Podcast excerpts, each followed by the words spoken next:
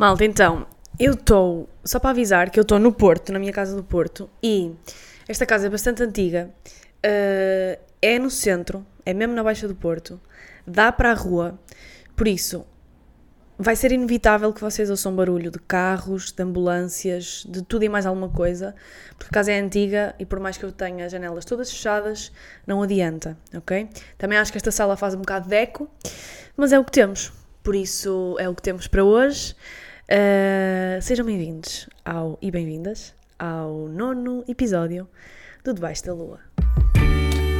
Oh, é debaixo da lua. Oh, é debaixo da lua. Então, espero que vocês estejam bem. Uh, eu estou a gravar ao sábado. Isto é, vocês quando ouvirem isto vai ser segunda-feira. Mas hoje é sábado de manhã, são 12h44 e eu estou a gravar então aqui este episódio porque, como vocês já sabem, se ouviram o episódio anterior, amanhã de manhã eu vou para Madrid e, e não ia estar a levar o microfone e estar a gravar lá, não é? E, eh, e, precisamente por eu ir amanhã para Madrid é que eu decidi fazer aqui este episódio sobre histórias engraçadas que eu tive em viagens, porque eu já não viajo desde fevereiro de 2020. E a última viagem que eu fiz foi em fevereiro de 2020 e foi à neve. E também, por acaso eu não ia contar a história da neve, uh, mas até meio que é engraçada. Por isso, o episódio de hoje são então. Vou trazer aqui três. Agora lembrei-me desta da neve, portanto vão ser três. Vão ser aqui três histórias engraçadas que eu, que eu tive em viagens. Uh, três memórias que sempre que eu me lembro e sempre que recordo estas memórias com os meus amigos, é sempre engraçado, nós recordamos sempre um bom momento. Então, basicamente, estas três histórias, a primeira vai então, acabei de agora de me lembrar, vai ser esta da neve, um, a segunda vai ser um, em Florença, uma história que eu tenho em Florença, e a outra vai ser uma história que eu, te, que eu tenho de Santorini.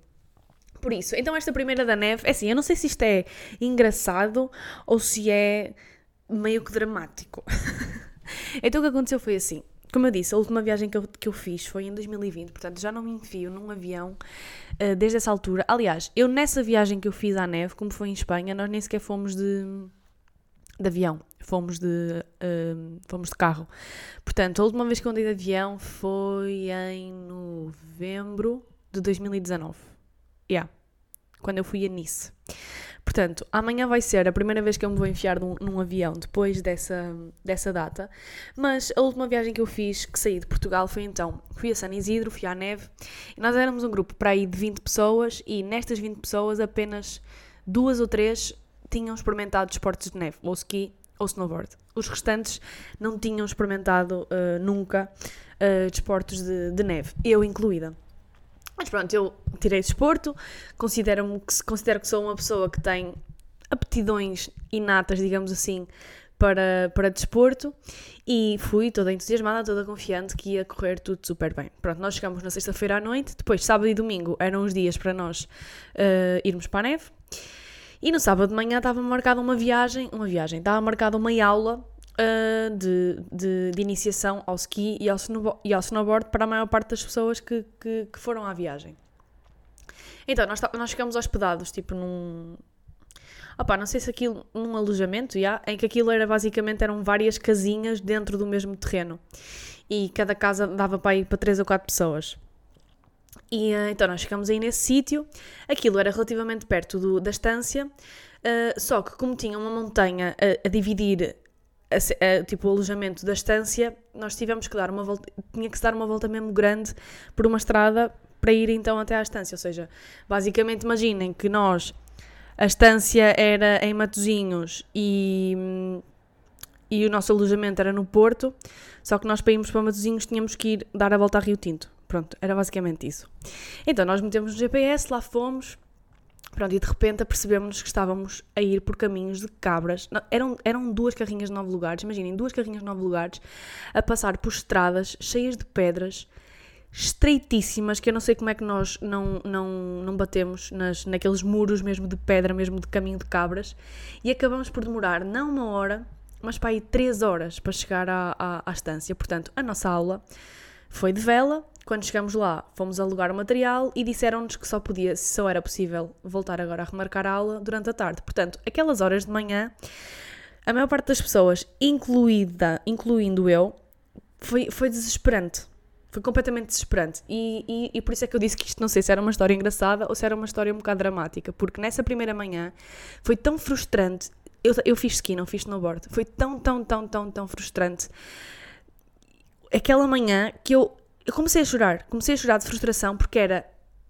Eu não me conseguia sequer pôr de pé. Tipo, eu punha-me de pé, imaginem punha-me de pé e os meus pés começavam tipo a ir para a frente e para trás, para a frente e para trás, sabem? Até eu cair. E depois havia uma coisa também que eu não sabia cair.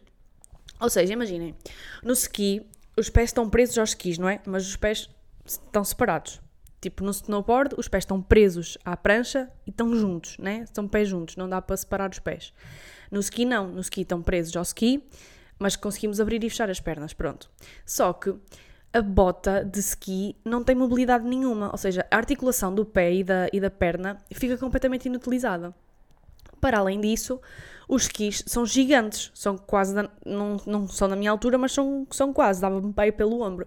Portanto, nós ficamos ali com, com um, um, uma cena gigante presa, de repente os nossos pés, os meus pés que são 35, já, yeah, tenho um pé, um pé pequeno, de repente é, fica, ficam gigantes e, são muito, e aquilo é muito pesado. Pronto. Então, a maior parte das pessoas que caem no ski cai para o lado. Ou seja, ou cai com as duas, com as duas pernas para o lado direito ou com as duas pernas para o lado esquerdo. Só que eu caía para trás.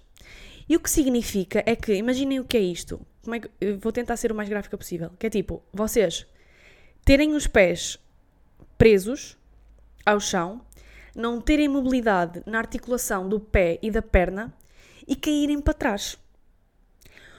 O que acontece é que, conforme eu caía para trás, os meus joelhos iam todos para dentro. Ou seja, o joelho esquerdo ia para dentro para o lado direito e o direito ia para o lado esquerdo, não é? Então eu ficava tipo. E, e, e eu não eu ficava, tinha que pôr as mãos no chão para não.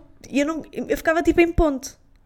Tipo, eu tinha que ficar em ponto, porque se eu largava as mãos do chão, eu caía com as costas para trás e quanto mais fosse com as costas para o chão, mais os joelhos iam para dentro. Vocês estão a perceber o que é? Tipo, imaginem quando vocês caem de cu, não é? Pronto, caímos de cu, caem, pronto, caímos de cu. Só que imaginem agora o que é cair de cu com os pés presos ao chão, em que os joelhos vão para dentro, eu não tinha mobilidade nenhuma nas minhas pernas na minha anca, e de repente a única coisa que eu sentia era uma tensão gigante nos meus joelhos que estavam a querer ir para dentro, e eu estava a contrariar com o facto de pôr os, os, tipo, as mãos atrás das costas, não é? No chão, com os braços esticados, que era para impedir que as minhas costas fossem todas para o chão. Pronto, era assim que eu caía. E era desesperante, porque era uma tensão nos joelhos, mesmo desesperante. E depois, sempre que eu caía, tinha que voltar.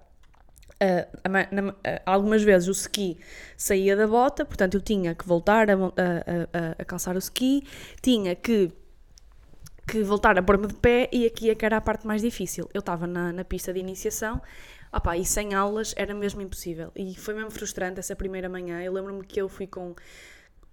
Fomos vários, mas eu fiquei num grupo mais. Estava mais com, com as minhas amigas, nós éramos quatro, quatro mangas que nunca tínhamos feito ski e nós paramos para almoçar e estávamos suadíssimas, porque ainda por cima nós fomos para a neve, ou seja, vamos com aqueles fatos, depois por dentro temos aquelas camiselas térmicas e nós estávamos a pingar por todo lado, o cabelo todo, todo molhado, porque também temos aquele capacete, não é?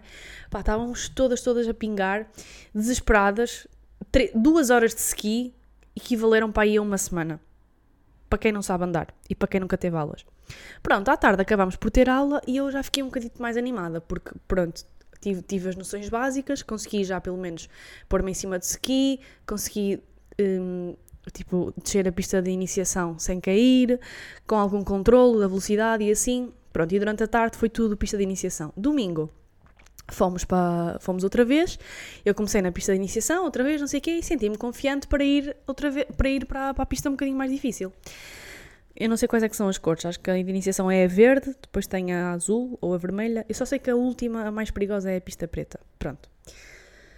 Um, e então acabamos por combinar praticamente o grupo todo em ir então para, para a pista mais para a pista a seguir, que era basicamente a intermédia. E nesse grupo estavam algumas pessoas que já tinham praticado ski, uma delas até já tinha praticado bastantes vezes, e fomos todos contentes, não sei o quê. Pá, eu estava contente, não é? Estava a conseguir, estava tipo novos percursos, novos trilhos, só que aquilo é. Tem a pista, pronto, vamos no teleférico, tem a pista que é mais ou menos plana, vá. Só que depois aquilo começa a descer a pico. Nesta parte mais, mais plana, vá, eu estava a conseguir, estava tranquila, não sei o quê, e de repente vou, não consigo travar, vou em frente. eu só me lembro de ver uma amiga minha que estava de pé e eu vou e faço tipo carrinho por trás dela, sabem? Tipo, vou contra ela de costas e ela cai de, de cu. E mais uma vez, eu aqui caí daquela forma horrorosa com os joelhos todos para dentro. E eu já ficar desesperada, tipo, eu não acredito que esta merda me está a acontecer, não acredito, comecei outra vez a ficar ansiosa, comecei a ficar nervosa, não sei o que, não sei o que mais. Pronto, lá me consegui levantar a muito custo e começamos então a descer a, a pista. Opá, quando eu vejo a inclinação daquilo, vocês não têm noção, e depois eles admitiram, as pessoas que já tinham andado várias vezes de ski, que era a, a, a, transição da, da pista de iniciação para a pista intermédia era absurda. Ou seja, não havia ali um intermédio. De repente a pista estava super a pique e eles disseram que a pista também estava super maltratada, o que significa que havia imensa neve, imensos. tipo, parecia um, um, um campo de batatas, basicamente. Pronto, então eu fui. Ganhei medo nessa queda, ainda por cima fui contra a minha amiga que também estava a iniciar e estava também tipo motivada e de repente eu mando-a ao chão e então eu comecei a ir muito devagarinho com uma rapariga que teve uma paciência de santa para mim e que foi tipo lado a lado comigo, não sei o quê, pronto. Imaginem, quando vocês vão, isto para quem nunca fez ski, não é? Imaginem que vocês estão a descer uma montanha, né? Os skis nunca podem ir orientados para a frente. Têm que ir sempre orientados ou para a direita ou para a esquerda, porque se eles forem orientados para a frente, não há qualquer tipo de atrito e nós ganhamos, e, e, e ganhamos uma velocidade absurda, né? Então, o que se tem de fazer é tipo orientar, por exemplo, os dois skis orientados para a esquerda. Pronto, orientamos para a esquerda e vamos a deslizar para a esquerda. Só que chega a um ponto em que temos que virar para o outro lado, não é? E neste processo de virar para o outro lado, há uns segundos em que os skis vão eventualmente ficar virados para a frente. Só que quem domina as curvas este, este tempo é muito rápido, o que significa que é basicamente só o tempo de levantar o ski. Imaginem que vocês querem virar da esquerda para a direita. É o tempo de levantar o ski direito e metê-lo o ski, exatamente, o ski direito e, e voltá-lo para a direita e depois levantar o ski esquerdo e voltá-lo para, para a esquerda. Isto da forma como eu estava a fazer, porque há pessoas mais profissionais que já nem precisam desta técnica. Pronto. É pouco tempo. Só que eu, como estava apavorada com aquela inclinação e estava apavorada com, com a forma como eu caía, demorava mais tempo. Então, sempre que era para mudar de direção, era, um, era uma, uma sofrência muito grande.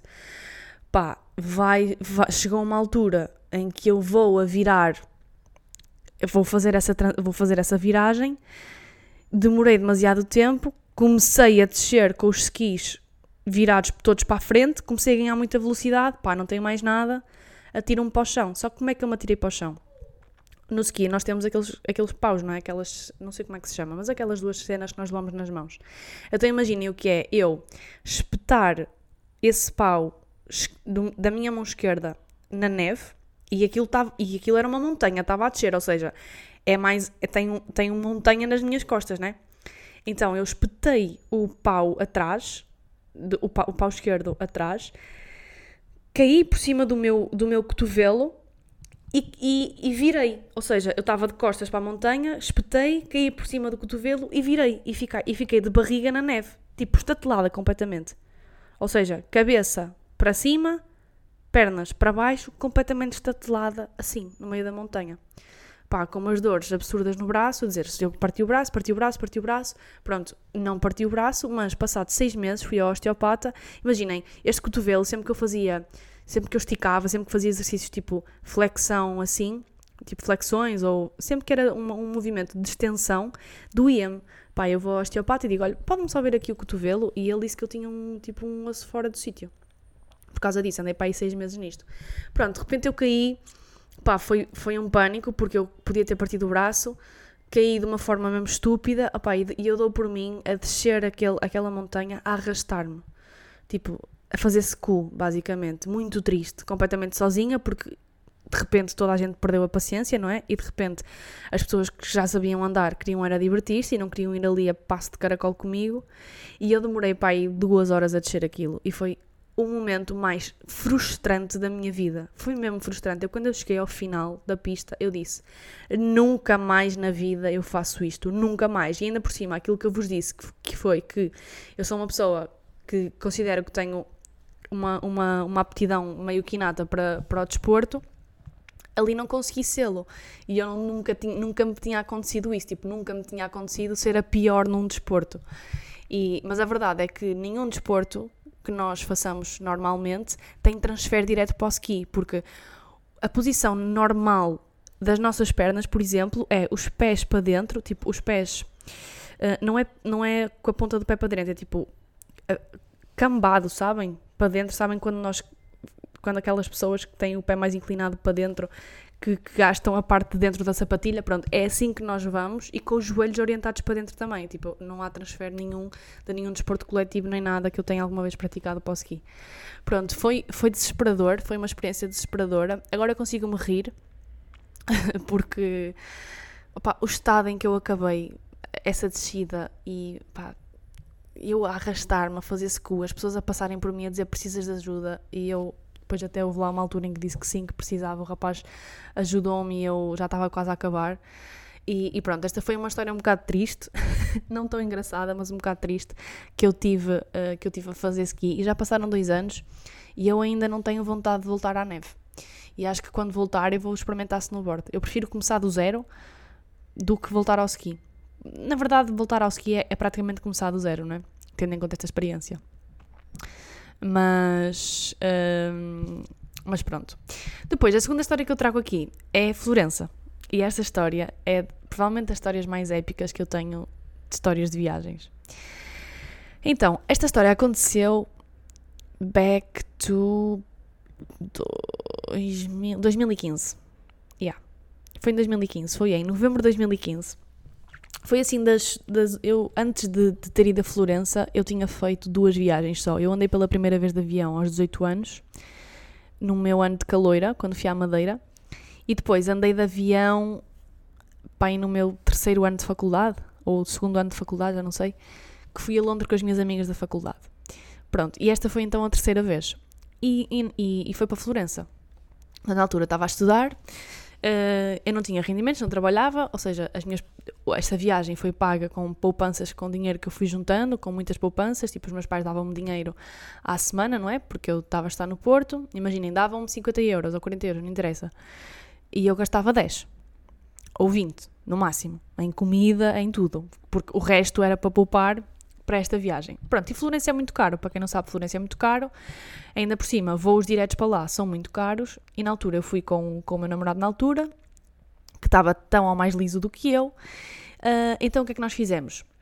Para não ter, para não ter que gastar muito dinheiro no voo, acabamos por fazer duas escalas. Então nós fizemos Porto-Paris, Paris-Milão e depois em Milão. Acho que foi assim, Porto-Paris, Paris-Milão e depois em Milão apanhamos um comboio para Florença. Pronto. O que é que acontece? Erro de principiante, compra Porto-Paris pela Ryanair. E para quem não sabe, Paris tem três ou quatro aeroportos, dois ou três deles são no centro de Paris.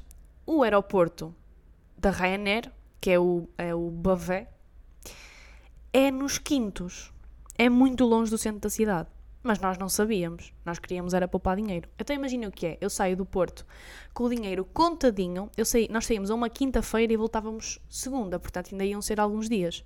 De quinta para sexta ficamos a dormir em Paris. A nossa ideia era ficar a dormir no aeroporto. Depois chegávamos sexta a Florença, dormíamos em Florença, sexta para sábado, sábado para domingo, domingo para segunda e segunda vínhamos embora outra vez para Portugal. Pronto, dinheiro super contado. Pai, eu tinha para aí 100 euros no máximo. 100 euros para quinta, sexta, sábado, domingo, segunda, para 5 dias de férias. Pronto.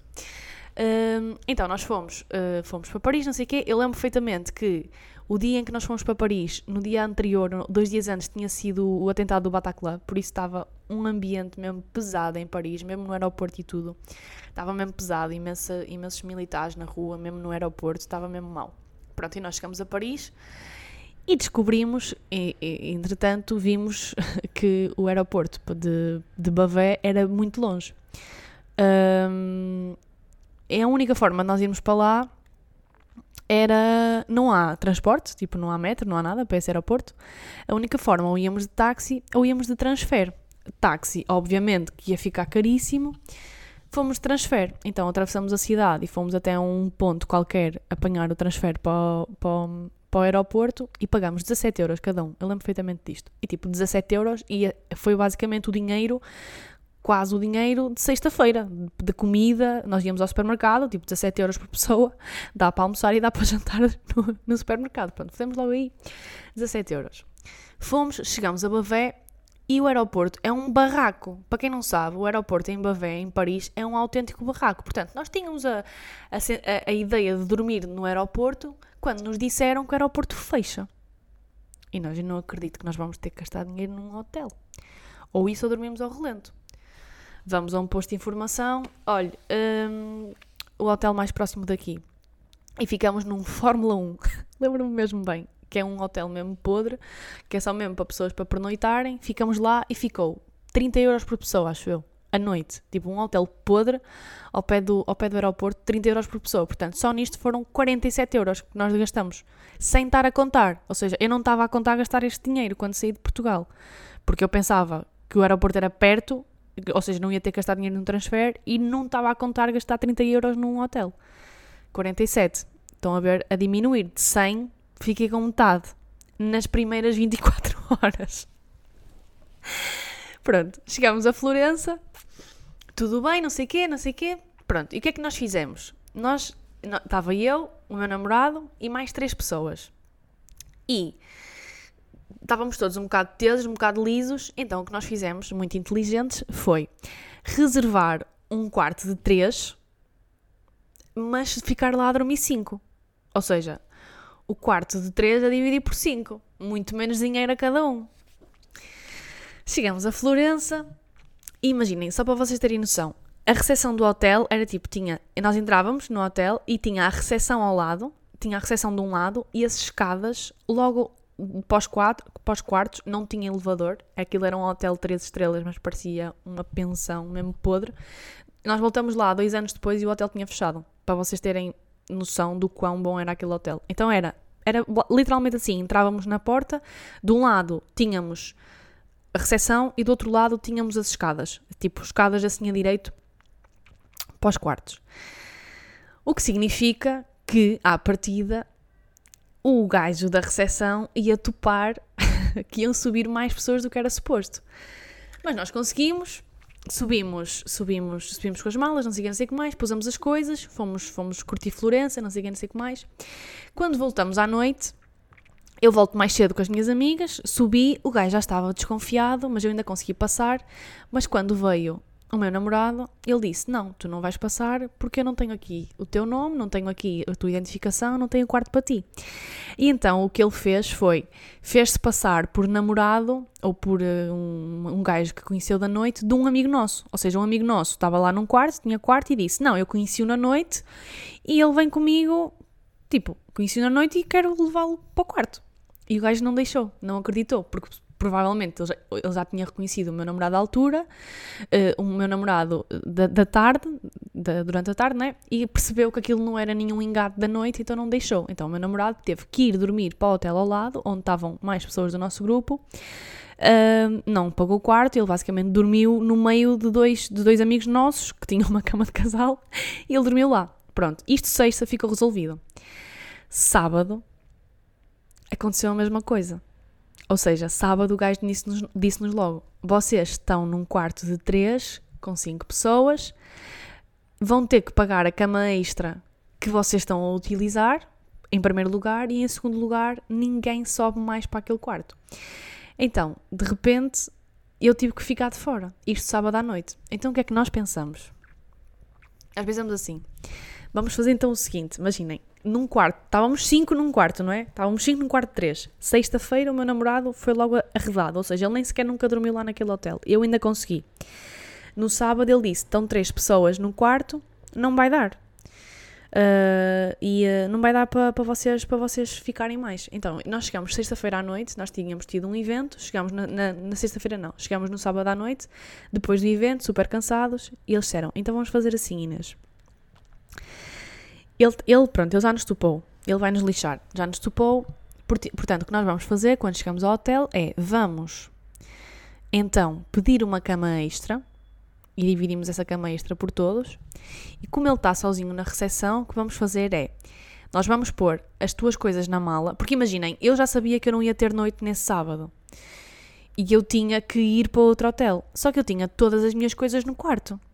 E eu não conseguia sequer subir, porque imaginem, se eu subisse e depois de repente saísse com a mala, íamos estar a dar razão, íamos estar a dar razão ao recepcionista, do género, vocês estão-me a dizer desde ontem que não, que não está ninguém a mais, e de repente está-me a sair esta gaja com a mala. Portanto, eu não podia subir e ir buscar as minhas coisas, porque senão ele, íamos lhe dar razão, mas ao mesmo tempo eu não podia ir dormir sem as minhas coisas depois para o dia a seguir domingo, não é? Então, o que aconteceu foi que, vejam as nossas cabecinhas pensadoras. Então, quando ele, nós vamos então pedir a cama, vamos pedir a cama extra e vamos lhe pedir para ele entregar o recibo ao quarto. Quando ele sair da recepção, subir as escadas e for ao nosso quarto entregar o recibo, alguém pega na mala da Inês, vai a correr destas escadas até à recepção, entrega a mala e volta para cima. Tudo ok até aqui. Pronto. Fizeram o esquema todo. Eu, à porta do hotel, do lado de fora, não é? Ali preparada para receber a minha mala. Ahm, tudo, esquema tudo feito. Inês, já, já, Inês, acabamos de pedir não sei o quê da cama extra. Olha, ele a seguir vai subir ali, todos conectados por, por, por telemóvel. De repente, eu vejo ele a subir as escadas da- do, do hotel. Passado tipo um minuto, vejo um amigo meu a descer a alta velocidade com a minha mala. Chega à porta do hotel, o gajo fechou a porta à chave. Porquê? Porque ele estava sozinho no hotel, o recepcionista do hotel estava sozinho. Quando subiu, aquilo não, tinha, não devia ter câmaras de vigilância. Quando subiu, fechou a porta. Que era para ninguém entrar, para não correr o risco de, de lhe assaltarem a recepção. Então imagine o que é o desespero de eu estar do lado de fora, o meu amigo com a minha mala do outro lado do vidro da porta, a tentar abrir a porta e a porta está fechada. Pronto, a, única, a última imagem que eu tenho é dele a dizer tipo, foda-se, virar as costas e começar a correr com alta velocidade com a mala por aquelas escadas acima e dizer, olha, nada feito. Pronto, o que é que o Tuga faz a seguir? Pensa em outra solução. Então agora temos outra hipótese, que é vamos atirar a tua mala pela janela. o hotel não era muito grande, tinha pai quatro andares. Eles estavam aí num segundo andar e ele disse: Inês, vamos atirar a tua mala pela janela. Então, pronto, é a única hip- hip- hipótese. Vens aqui às traseiras do hotel e nós atiramos-te a mala pela janela. Toda a gente disse: Ok, ideia brilhante, vamos fazer isso. Mas depois há sempre aquele sensato que diz: opá, a mala pesa no mínimo 10 quilos, ou no máximo 10 quilos, mais a velocidade que ela, que ela ganha no ar, das duas, uma. Ou ela a receber a mala parte os braços, ou então a mala cai no chão e parte-se toda. Ok, então esta solução de atirar a mala pela janela não é uma solução viável. Até que chegamos à solução final, que foi, ok, a mala fica, mas vamos pegar em sacos de plástico, todos os sacos de plástico que nós temos aqui disponíveis, vamos pôr toda a tua roupa dentro dos sacos de plástico e vamos atirar os sacos de plástico pela janela. Pronto, e assim foi. De repente, estão eles na traseira, do, estão na janela do hotel, eu e o meu namorado, que já estava naquele hotel ao lado desde sexta-feira, nas traseiras, e eles a tirarem os sacos. Uh, opá, eu só me lembro que conforme cai um saco, cai tipo, cai o saco no chão e salta assim, saltam assim umas cuecas e vão tipo diretas para uma sarjeta, umas cuecas minhas. E pronto, foi muito triste porque foi do género. Tudo isto porque nós não temos dinheiro, não é? Se nós tivéssemos dinheiro, tínhamos reservado um quarto para dois, tudo tranquilo, mas não. Tugas armados em espertos, vamos pôr cinco pessoas num quarto de três e fingir que o gajo não vai dar conta. Mas isto ainda não acabou. A seguir, pego nas minhas coisas, vou para o hotel ao lado e chego lá e então nesse hotel ao lado tínhamos que reservar duas noites. Sexta para sábado, não, sábado para domingo, domingo para segunda, que eram as, as duas noites que faltavam, não é? E nós acabamos também por dividir, ou seja, os 5 que dividiram aquele quarto de 3, depois foram os mesmos 5 que dividiram estas duas noites minhas e do meu namorado, ou seja, os 5, nós os dois incluídos. E eu lembro perfeitamente disto. Eu lembro-me de pegar nas minhas merdas dentro de sacos de plástico, ir à caixa de multibanco que havia na rua do hotel, ir antes à minha conta do banco e eu tinha 60 euros na conta. E de eu levantar esses 60 euros, juntar ao dinheiro que eles me tinham dado, que os meus colegas me tinham dado, e, que, e, e a parte do meu namorado, e lembro-me de chegar à recepção do hotel e foram duas noites, e era 50 euros a noite. E eu lembro perfeitamente de chegar à recepção do hotel e dele me dizer assim: são 104 euros. E eu tinha 100 euros. Porque imagina, nós éramos 5, 20 euros a cada um, e era todo o dinheiro que eu tinha. E eu lembro-me dele dizer 104 euros e de eu tirar todo o dinheiro que eu tinha dos bolsos, pôr tudo em cima do balcão de, do hotel, da recepção e fazer tipo póquer, tipo empurrar o dinheiro e dizer assim: é tudo o que eu tenho. Eu não tenho mais dinheiro. Este é todo o dinheiro que eu tenho. E felizmente o gajo da recepção foi mesmo fixe e retirou os 4 euros, porque os 4 euros era basicamente a taxa turística de 2 euros por noite e ficou 100 euros. E a partir dessa noite, ou seja, sábado, eu ainda tinha domingo e segunda em Florença, eu não tinha dinheiro nenhum. Nenhum. Lembrem-se que eu levei 100 euros para esta viagem, aí. Pai, não tinha dinheiro nenhum. O meu namorado pouco tinha, então foi mesmo triste. Nós nem dinheiro quase tínhamos para comer. Uh, mas pronto, valeu-nos uma boa história que eu hoje, passado sete anos, estou aqui a contar. E, um, e pronto, foi muito, foi muito engraçado. Esta é a história que eu tenho de Florença. Malas, malas não, mas sacos de roupa a voar, a voar pela janela e eu a, a fazer all-in numa recepção de um hotel.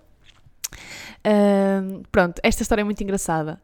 Depois, a outra história que eu tenho, de engraçada também, de viagens, foi em Santorini, que já foi em 2018. Eu, no verão de 2018, fiz um cruzeiro pelas Ilhas Gregas e passamos por cinco ou seis ilhas, acho eu. Uma delas foi Turca, que é a ilha de Kusadasi, e depois as outras foram ilhas gregas. Se, já não sei qual é que foi a ordem, mas fizemos Mykonos, Rhodes, Patmos, Kusadasi, que é essa da Turquia, e acho que depois foi logo Santorini. Está-me a faltar uma. Uh, mas eu não sei qual é, não interessa. Mas pronto, Santorini era a última. Então, nós fomos, fomos mais uma vez, fui com várias amigas e Santorini, não é? Santorini, toda a gente tem aquele fascínio por, por Santorini. Eu conto esta, esta história no meu livro. Quem já leu o meu livro provavelmente vai se lembrar desta história. Está bem descrita no, no meu livro, mas eu vou contá-la aqui para quem, para quem não leu o meu livro. Pronto, basicamente, Santorini era o último destino de, de, destes dias de cruzeiro. Então, Santorini, aquela cena de Santorini, não é? Aquelas fotografias de Instagram, ainda por cima na altura dava super importância a isso, a essa aparência, às fotos de Instagram e não sei o quê. Então, nós, mal entramos no cruzeiro, definimos logo a roupa mais bonita e a qual nós nos sentíamos melhor para deixar para Santorini. Não sei o quê, fizemos, chegamos a Santorini. Pronto, e depois aquilo, nós estávamos no cruzeiro. Então, nós saíamos do cruzeiro, entrávamos tipo num barquito e que nos levava até à costa, não é? Quando chegamos à costa, imaginem, para vocês terem noção, Santorini é construída em cima de um penhasco.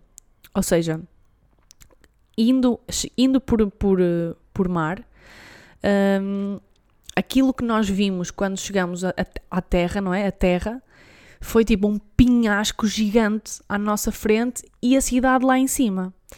E havia três formas de subir até à cidade. Ou íamos de teleférico, ou íamos de burro, porque tinha lá bué de burros a, a, a fazer o percurso pedestre, ou íamos a pé por esse mesmo percurso para onde iam os burros. Pronto, o teleférico estava imensa gente. Uh, estava imensa gente no, no teleférico, nós dissemos, não, fora de questão. Opa, ir de burro também foi fora de questão, de género. Animais, eles sofrem, não vamos contribuir para este negócio. Então, armados em desportistas, dissemos, não, vamos a pé. Só que imaginem o que é subir um pinhasco gigante com muitos lances de escadas, mas as escadas não eram, eram tipo escadas super largas, sabem? Uma escada era muito larga, então aquilo tinha, uma, tinha muita inclinação. Não era tipo uma inclinação direta. Imaginem, Torre Eiffel tem muitas escadas, mas é, é tipo vertical, né? Ou seja, as escadas são um bocadinho mais altas, mas é vertical. Ali não, as escadas eram super largas, portanto, aquilo nós tivemos que fazer imensos S's, imensos S's, imensos S's para chegar lá em cima, ou seja, o dobro da distância. Pronto, começamos, não sei o quê, subir, a subir. Lembrem-se, todos bem arranjadinhos, porque era Santorini, ou seja, cabelo esticado, maquilhagem, nananã. Começamos a subir, debaixo de um calor infernal de agosto. Pá, descusar será dizer que nós chegamos lá em cima. Olha, uma amiga minha chegou de sutiã e a sentir-se mal. Quase a desmaiar. Este foi o pior estado em, em que alguém lá chegou. Os restantes estavam quase iguais, eu incluída. Toda suada, tipo, toda nojenta. Maquilhagem, tipo, a derreter. O cabelo todo molhado, todo pegajoso. Ahm, e, ah, e então, toda, toda a produção para as fotos incríveis de Santorini acabaram por ir por água abaixo devido, devido a este percurso. Mas para piorar a situação, nós percebemos que estávamos em Fira. Tipo, Santorini tem basicamente duas cidades grandes: Fira e Oia. Não se diz Oia, diz, acho que se diz Ia. Mas pronto, Oia é tipo. Eu digo Oia que é para ser mais fácil, porque é como se escreve. Ahm, que- então, Fira é a cidade branca, Oia ou Ia é a cidade azul, é daquelas cúpulas bonitas de Instagram. E nós descobrimos que estávamos em Fira. E nós tínhamos, pá, aí, duas ou três horas para estar em terra. Porque imaginem, aquilo é, saímos do cruzeiro, tem um barquinho que leva-nos à terra, agora vocês têm três horas para estar na ilha. Às 8 horas é o último barquinho a partir do porto de Santorini para nos levar de novo ao, ao cruzeiro. Então nós tínhamos mesmo pouco tempo e nós dissemos, olha, estou, estamos mortos, estamos cansados, só quero água, só quero comer, só quero me sentar e falecer e esperar pelas 8 para voltar para o, para o- para o barco. Por isso, está fora de questão ainda irmos a Oia, porque a única forma de irmos era alugar uma Moto 4, está mesmo fora de questão irmos. E toda a gente concordou. Até que há sempre alguém que diz: não, não, não, não, não. Eu não vim para Santorini para ficar aqui sentado, ainda por cima nesta cidade branca. Eu vim a Santorini para ir às cúpulas azuis e para ver o, o pôr do sol nas cúpulas azuis. E de repente já estava toda a gente conformada que íamos ficar em Fira, já tínhamos perdido para aí uma hora deste tempo, não é? Porque subida mais descansar, mais estar ali a chilar, a falecer, à espera que o tempo passasse, porque estávamos completamente mortos da subida, e de repente, não, não, vamos, vamos embora. Pá, eu vou, quem quer vir, que venha comigo e é já. E de repente, ah, eu também vou então, ah, eu também vou, ah, eu também vou, afinal fomos todos. Começamos todos a correr que nem malucos, até à próxima cena de aluguer de motas que vimos, alugamos as motos, tudo super rápido e de repente estávamos nós a ir para Oia, que era para ir a 20 minutos ou, ou meia hora de fira para lá, ou seja, uma meia hora para lá, meia hora para cá. Meia hora se calhar é muito, mas pá, aí 20 minutos, ou seja, mais tempo a perder, mais tempo a descontar destas 3 horas que nós tínhamos em terra, e de repente estamos nós a ir a alta velocidade pelas- com, as motos, com as Moto 4, dois em cada moto, para chegarmos a Santorini, a, a, a Oia, né? Irmos a correr diretamente ao sítio onde se tiram as melhores fotos, porque dois de, dois de nós já tinham ido lá, então já sabiam os spots, tipo furar a multidão de Santorini, metermos-nos em filas para tirar a merda de uma fotografia, ou seja, não aproveitamos absolutamente nada. Eu, aquilo que eu conheço de Santorini, desta zona de Santorini, é de eu andar a correr no meio das ruas e de ir para este spot tirar uma foto. E imagina, pôrmos-nos no spot da foto e ele- na altura foi o meu telemóvel que tirou as fotos todas. E eram dois shots, um em modo retrato e outro em modo sequência. O iPhone agora já não tem, mas é tipo modo sequência, que era carregar muito tempo no, no, no botão, não é? De, foto e ele tirar tipo o movimento e depois escolher aquela foto descontraída a subir umas escadas de Santorini. Pronto, fizemos isto, tiramos as fotos, toda a gente tirou fotos, de repente já estava eu com, te- com telemóveis de turistas a tirar fotografias aos turistas do género. Como tu tiraste tantas fotos, eles de- devem ter pensado, esta gaja deve estar aqui, deve ser grega, não é? E deve estar aqui a tirar fotos aos turistas. Mas não, amiga, não estava, estava só a tirar aos meus amigos. De repente tiro as fotos aos turistas, pegamos nas coisas, vamos outra vez a correr, vamos outra vez para as motas, em contagem decrescente outra vez para apanhar o, o, o barco. Nisto, o sol já se estava a pôr. Às 8 da noite, quando nós descemos, e depois a descida foi igual, foi outra vez por esse percurso pedestre. Ahm, foi, mas o sol, como eu estava a dizer, o sol já se tinha posto, nós apanhámos o último barquinho para ir então até ao cruzeiro.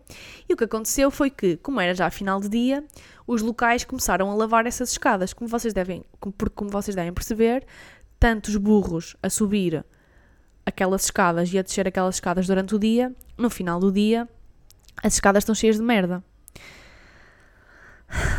Então nós começamos a descer as escadas e eles estavam a lavar as escadas com mangueiradas. então imaginem o que é. Nós a descermos as escadas com água misturada com merda de burro.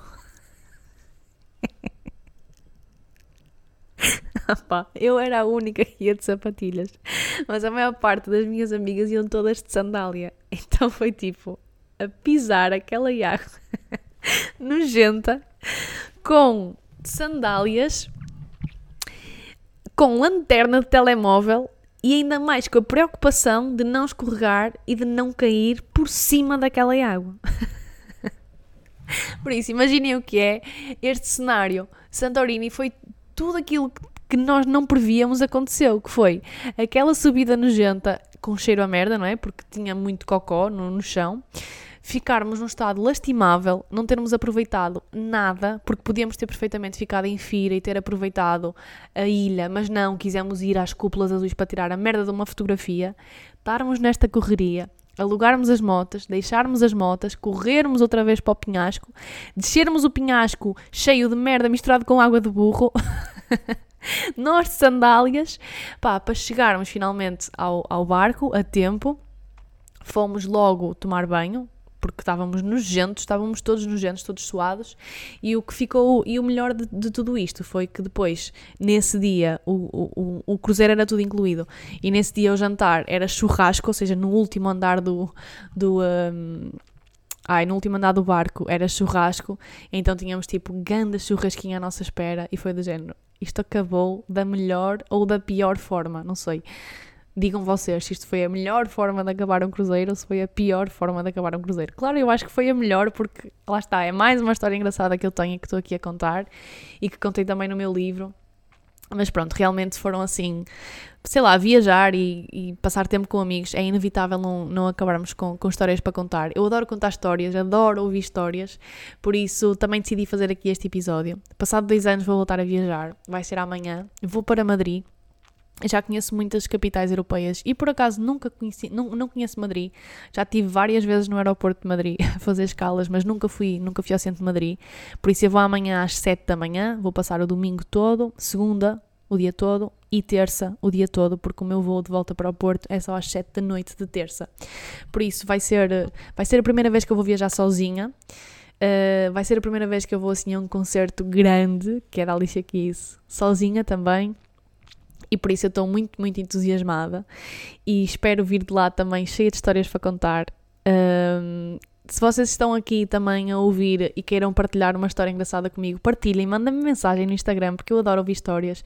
Tipo, este momento de episódio é o momento de vocês porem pause, pensarem numa história engraçada e irem-me contar, irem-me mandar mensagem e contar e contar no, nas mensagens no Instagram. Pode ser de viagens, mas também pode não ser. ser a história mais engraçada que vocês tenham, contem, partilhem comigo. E pronto, olhem, uh, espero que vocês tenham gostado desse episódio. Foram assim três histórias que eu, que eu trouxe aqui, que eu conto sempre, ou quase sempre. Uh, sempre que me pedem uma história engraçada, uma história de viagem. Eu fiz bastantes viagens nos últimos, nos últimos anos, principalmente entre 2015 e 2020. Fiz muitas, muitas viagens histórias engraçadas, acho que estas são assim as mais engraçadas. Tenho muitas mais histórias, mas estas são assim as mais engraçadas. E, e pronto. Tenham uma boa semana. Eu, o, o, próximo episódio, ou seja, vocês estão a ouvir isto à segunda, não é? O próximo episódio vai ser de segunda a oito. E eu, entretanto, nesta semana, hum, eu vou ao live e eu vou gravar o episódio com uma amiga minha. E eu ainda estou a pensar se vou, se vou lançar a meio da semana um episódio especial a live e depois na segunda a seguir uh, gravo um episódio e conto a viagem de Madrid. Ou então, se não lanço este episódio especial a meio da semana e lanço este episódio do Alive na próxima segunda e depois conto Madrid só na outra segunda. Por isso, também não sei qual é que é a melhor opção. Podem-me também dizer o que é que vocês preferem: dois episódios esta semana ou um episódio do Alive na próxima segunda e o episódio de Madrid daqui a 15 dias. Digam-me o que é que preferem. Também este é o momento de pôr pausa e de irem-me dizer ao Instagram o que é que vocês preferem. Uh, ainda vou pensar. Anyway, os dois episódios vão ser gravados e, e pronto. Olhem, obrigada por ouvirem. Obrigada pelo vosso carinho. Espero que tenham gostado. Espero que, de, que, que, tenha dado para rir e para descontrair um bocadinho. E uh, até ao próximo episódio Debaixo da Lua. oh, é debaixo da lua. Oh, é debaixo da lua.